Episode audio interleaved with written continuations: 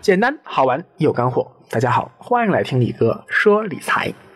长期听李哥说理财的老荔枝肯定都知道，力哥一直在传递全面的理财理念和知识体系，其中呢也包括了其他的投资理财类媒体很少会涉及到的艺术品收藏领域。过去一年啊，力哥先后推送了呃像航天纪念币、猴年纪念币，还有孙中山纪念币等等一系列纪念币的兑换通知。而到了二零一六年年底，二零一七年鸡年生肖纪念币的兑换工作又启动了。啊，没错，无风险捡钱机会又到了。话说啊，今年在中国生肖纪念币发行史上还是有比较特殊地位的，因为一九八零年十二月，央行发行的中国第一套生肖新年纪念币就是新幼鸡年纪念币。这套纪念币有金币、银币各一枚，两枚币的正面图案是有“北京”这两个字，还有发行年号。啊，它的建筑图案呢，选取的是北京的北海白塔。而背面的那个鸡的那个图案啊，是按照徐悲鸿大师所绘的雄鸡图而创制的，这也开创了中国画家作品走上纪念币的先河。到了九三年，那央行又发行了第二套今年的纪念币啊，这也是第二轮呃生肖纪念币中的第一套。和十二年前的第一套金币啊，它有只有两个品种不一样。九三年发行的纪念币的品种就多了很多，有九枚啊，包括四枚金币、四枚银币和一枚铂币，就是铂金做的钱币。但是呢，这些个金银纪念币啊，依然是价格高昂啊，发行量又很少，而且市场价受到了收藏品市场本身冷热变化以及国际金银价格变动的双重影响，所以实际上对于外行来说，投资风险是非常大的，和我们普通老百姓的距离也是比较远的。直到二零零三年羊年。啊，央行开始发行了可以在市场上流通的普通生肖纪念币，从而大幅降低了纪念币的投资门槛和风险。力哥回顾了一下过去十四年十四套生肖纪念币的市场价、啊发行量、发行时间以及当时的市场热度，哎，我发现了这么一些结论啊，你看一下，第一。和其他单一事件纪念币不同，生肖纪念币啊，每年都有，而且中国人对十二生肖天然有偏好，特别是轮到自己生肖那一年，比如说今年是鸡年，那么那些属鸡的小伙伴们，哎，就特别有冲动想去买一套这个鸡年的生肖纪念币啊，这是一种普通人非常常见的心理，这就导致啊。生肖纪念币在纪念币收藏的市场上，哎，是一种可以长期关注的系列品种。第二，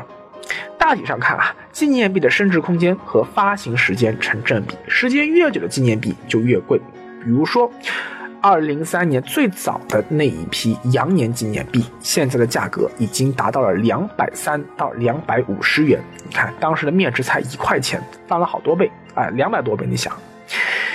第三，大体上看啊，纪念币的升值空间和发行规模成反比啊，发行规模越小的纪念币就越贵。所以你看，最早时候发行量只有一千万枚，后来增长到了三千万枚，然后是一亿枚，现在呢达到了五亿枚。发行量越大，那么升值的幅度其实就越小。第四，生肖纪念币的升值潜力还和一些其他因素有关。比如说生肖本身的热度，像鼠年啊，因为它是生肖之首嘛，第一个生肖，还有像龙年，中国人很喜欢龙，还有像猪年，这些纪念币它就相对更容易受到市场追捧。再比如说一轮生肖币的第一枚和最后一枚也更容易受到市场追捧啊，上一轮就是羊年是第一枚，马年是最后一枚。还有比如说，像一年中如果发行了多次纪念币，而且其他纪念币的热度又超过了生肖纪念币，那么生肖纪念币的短期升值空间也会受到打压。第五，由于二零一五年以来啊，央行发行的纪念币规模呈几何级速增长，虽然方便了意外普通百姓啊参与收藏啊，但也极大的遏制了纪念币的升值空间。无论是这次呃五亿枚发行量的猴币和鸡币，还是说呃发行量是三亿枚的孙中山纪念币，啊，目前看来呃升值幅度其实都是不大的。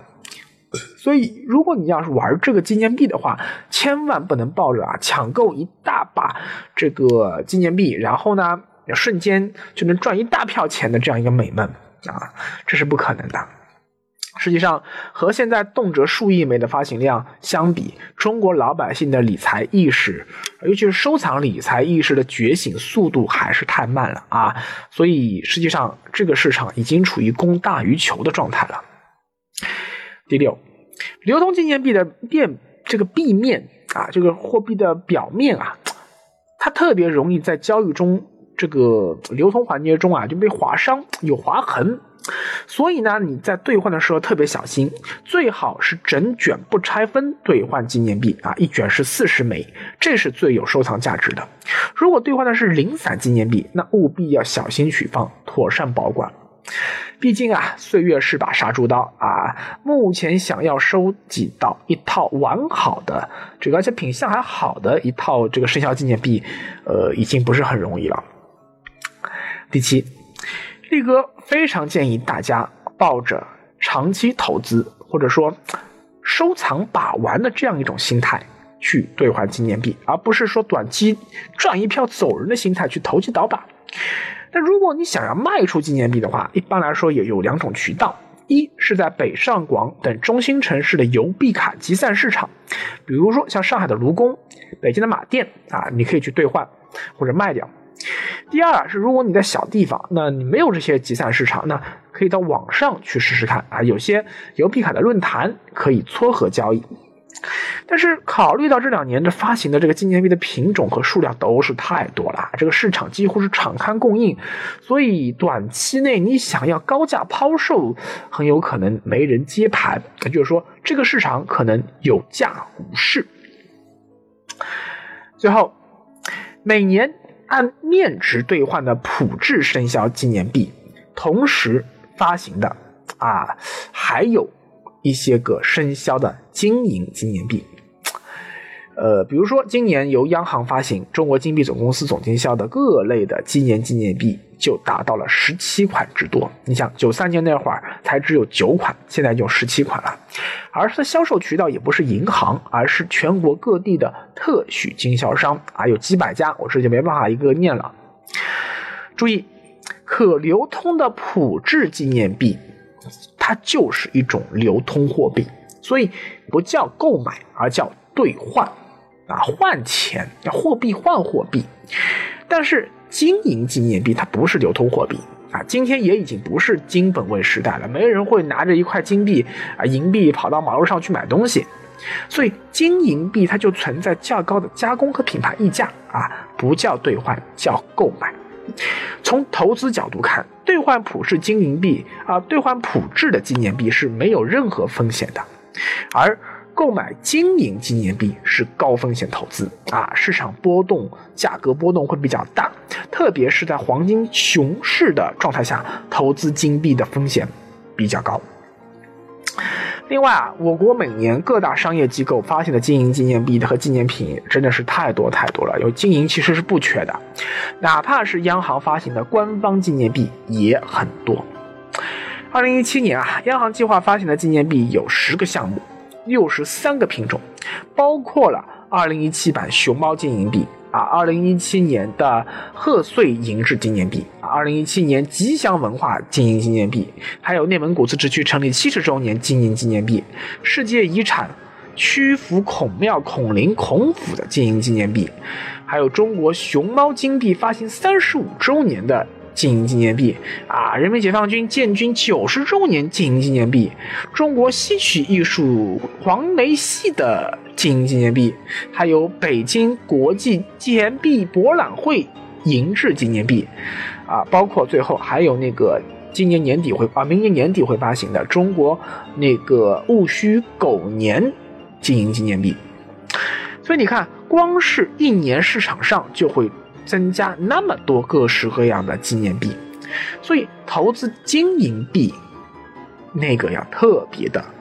谨慎。好，最后呢，我再来说一下具体的兑换的方式和时间。呃，这次兑换呢，依然是由工农中建四大行分省来承销，大家去网上可以查得到，你的所在地是由哪个省来承销的，和之前的，呃，和承或是承接兑换业务的，和之前的孙中山纪念币是一样的。兑换时间呢是二零一六年十二月二十八日到二零一七年一月三日，第一次预约啊，每人预约可以是四十枚最多啊，就是说你最多可以预约一卷。如果你还想领更多的，你也可以带他人领取，但是需要你在预约时候记录下对方的身份证号以及手机，而去领取的时候也是需要凭呃带领人的身份证。啊，就是说需要那个人和你两个人的身份证原件去带领啊，也就是最多你可以带领五个人，啊，就是最多其实可以领五个人加上你一个人，也就是六个人吧，最多是二百四十枚啊，其实我觉得是有点多了，不需要这么多枚买。而兑换时间就是在二零一七年一月四日一直到二零一七年一月二十四日，假如第一次预约之后。这个纪念币还有多，那么就会启动第二次预约，时间是二月十八日到二月二十一日，二月二十二日开始第二次兑换预约的纪念币。林哥觉得吧。纪念币收藏是一件非有意思的事情，只要你不要抱着，呃，想要去一夜暴富的心态，而用一种欣赏、把玩、收藏，甚至说过年的时候给其他的亲戚的孩子送压岁钱这样一种心态，哎，其实我觉得，不妨去兑换一些。